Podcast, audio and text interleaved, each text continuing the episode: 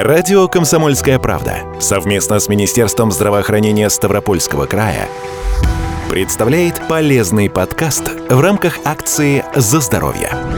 По статистике, тяжелые открытые травмы конечностей встречаются у двух-трех пострадавших на тысячу человек взрослого населения. Раны с большой зоной повреждений, так называемые обширные, приходятся на работоспособную часть населения в возрасте от 21 до 60 лет. При этом распространенность среди мужчин приближается к 70%. По данным научных исследований, развитие гнойно-септических инфекций ран приходится на пятый-седьмой день от момента поступления в отделение, а летальность, связанная с инфекционными осложнениями, иногда может достигать 40 42% в некоторых хирургических стационарах. Рассказывает травматолог-ортопед Ставропольской краевой клинической больницы Дмитрий Румянцев. Прежде всего следует определиться, что же вкладываем в понятие обширных дефектов. И я бы, наверное, даже немножко уточнил, что речь будет не только об обширных дефектах по площади, но и о глубоких дефектах. То есть они тоже попадают под категорию не медицинского такого термина, а больше такого бытового, что трудно излечимые раны. Травматолог-ортопед Дмитрий Румянцев не просто так упомянул про трудноизлечимые раны. Дело в том, что в некоторых случаях, в зависимости от степени поражения и инфицирования, лечение может растянуться на очень долгий срок, когда и полгода такого лечения не предел.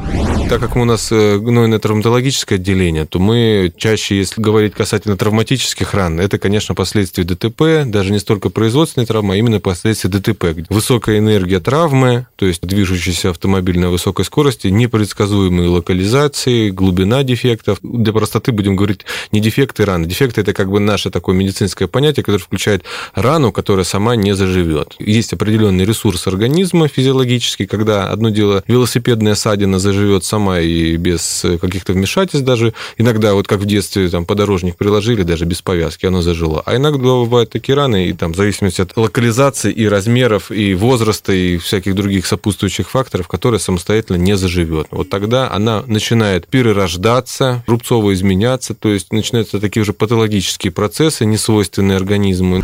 К сожалению, какими бы осторожными мы ни были, физические травмы можно получить по разным причинам. В быту, при физической работе или при занятиях спортом. А еще травмы – результат падений, ударов, подъема тяжестей. Кроме того, врач первой категории Дмитрий Румянцев отдельно выделяет и такую группу травм, как мотоциклетные мотоциклетные травмы. Вот весна пришла, вот эти звуки по городу визжащие. Я ничего против не имею, в разумных пределах, пожалуйста. Он весь Китай ездит на мотороллерах, и у них процент травматизма не больше, чем у нас. Но вот именно вот эти вот скоростные мотоциклы, это самый главный поставщик. Это катастрофа для них, прежде всего, потому что если они выживают при таких травмах, они обречены на многомесячное, иногда даже многолетнее лечение. И это и массивные переломы, закрытые черепно-мозговые травмы. Под термином «массивные переломы» врач-травматолог подразумевает переломы тазовых костей, позвоночника, множественные переломы рук и ног с раздроблением костей на мелкие фрагменты.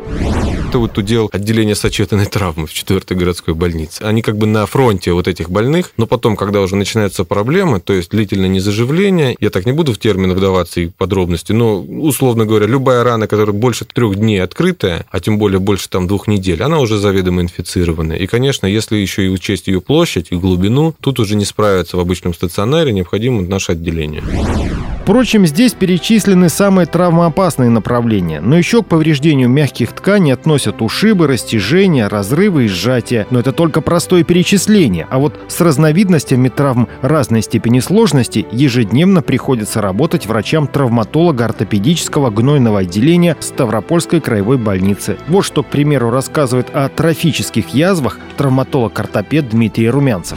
Трофические язвы – это какой-то возникающий дефект кожи, который происходит не в результате повреждения изначального кожи, то есть там рана травматическая или какой-то открытый вторичный перелом, а когда нарушается питание кости либо из-за внутренних причин – диабет, атеросклероз, то есть мы уже планово переходим немножко к от травматологии к больше уже такой гнойной реконструктивной хирургии. Либо на фоне травм позвоночника развиваются со временем пролежни, трофические язвы, если человек перемещается, но чувствительность уже нарушена по подошвам. Здесь речь идет об осложнениях, связанных с другими заболеваниями. И хорошо еще, если все это время пациент был под наблюдением врачей, которые вовремя направят его к травматологам. Но ведь бывают и совсем другие случаи человек, наоборот, никуда не обращался, угу. длительно существовал с этими язвами, но когда она уже начала гнить и мешает ему нормально существовать, возникает идея сходить к врачу. Ну и тогда начинается целый цикл обследований, который может занять определенное время, длительное, непредсказуемое для пациента, ну и, соответственно, лечение еще дольше. Это, к сожалению, пока еще очень распространенное явление в нашей стране. Тянуть с визитом к врачу до тех пор, пока не заболит, что называется, по-настоящему. Тем не менее, медики отмечают, в последние годы ставропольцы стали ответственнее относиться к своему здоровью. Любой среднестатистический человек, работоспособный, с раной, которая будет длительно не заживать, больше месяца, наверное, сразу пойдет к врачу. Он в любом случае нас найдет, там, либо первичный к нам придет, либо кто-то его направит. То есть, ну, это ненормально, если, допустим, рана не заживает больше месяца месяц. Особенно, если она выглядит страшно. Или там перевязки ежедневно необходимо делать. Есть, однако, и весьма специфические случаи. Во врачебной практике они встречаются редко. Речь о пролежнях. Пролежень – это нейротрофическая язва, которая возникает при нарушении не просто при длительном лежании на одном месте, но и при определенных ситуациях. То есть, как правило, если так можно условно разделить на два вида пролежней. Пролежни как бы ранние, то есть, когда они возникают при нарушении антипролежневых мероприятий. То есть, в больницах есть специальные листки введения противопролежневые мероприятия. То есть, и если человек лежачий, не поднимается, если он без сознания, то есть, эти мероприятия в обязательном порядке делаются и даже ведется ежедневный протокол медсестрами по выполнению этих мероприятий. У нас есть участки тела, некоторые очень обильно мягкими тканями окружены. Живот, например. На животе никогда пролежни не будет. Есть, например, пятки или крестец, или даже затылок, то есть которые, по сути дела, кожа и кость. Эти участки, они не предусмотрены, чтобы на них тело лежало, упираясь на эти участки. Естественно, в этих участках потом, по сути дела, прогнивает кожа, прогнивают мягкие ткани, и при уже там последней стадии пролежни до кости доходит язва. Говоря коротко, образование пролежней у лежачего больного – это ЧП для любой больницы. За такими больными обычно внимательно следят. Собственно, потому с таким видом поражения мягких тканей врачам приходится сталкиваться нечасто. Все-таки это серьезно отягощает состояние человека, который без того постоянно прикован к кровати. Другая часть обширных дефектов мягких тканей, с которой регулярно приходится работать травматологом, это послеожоговые раны. И речь не о случаях, когда от контакта с огнем у вас покраснел участок кожи или вздулся волдырь – нередкий случай, когда огонь уничтожает кожу и часть мышечной ткани. То есть ожоговая рана выглядит так, будто пациента искусал какой-то большой хищный зверь. Впрочем, Дмитрий Румянцев отмечает, что и с такими поражениями человек при получении нормального лечения сможет нормально жить и работать.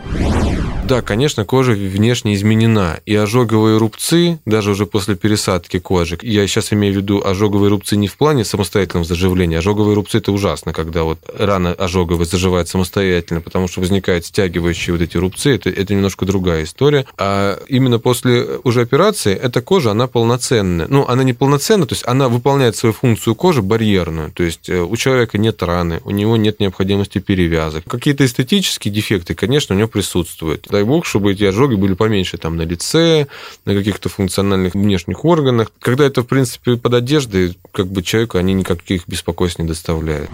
В завершении традиционно напомним о профилактике, тем более, что когда заходит речь о профилактике травматизма, врачи говорят о правильном питании нормальном режиме труда и отдыха во вторую очередь, хотя это тоже необходимо. Самое главное все-таки это соблюдение правил техники безопасности. Профилактика, в любом случае необходима профилактика травматизма. Например, на производстве есть свои определенные алгоритмы, как что делать. Даже если все выполнять по правилам, по алгоритмам, никто не застрахован каких-то техногенных там катастроф или еще что-то. В отношении ДТП, само собой, есть определенные правила. Как ни странно, все, кто сдавал на права, я думаю, всегда понимали очень большую логику всех правил дорожного движения. Там все логически понятно. Зачем, что и как. Почему именно 90 километров на трассе а в городе другая скорость. Помните расхожую фразу о том, что правила техники безопасности написаны кровью, то есть основаны на случаях травмирования или гибели людей, пренебрегших когда-то элементарной осторожностью. Так вот, постарайтесь не добавлять в эти правила своих чернил. А в случае необходимости обращайтесь за профессиональной медицинской помощью к врачам Ставропольской краевой клинической больницы. Подробную информацию можно получить по бесплатному телефону консультативно-диагностической поликлиники 8 800 700 ровно 74 19.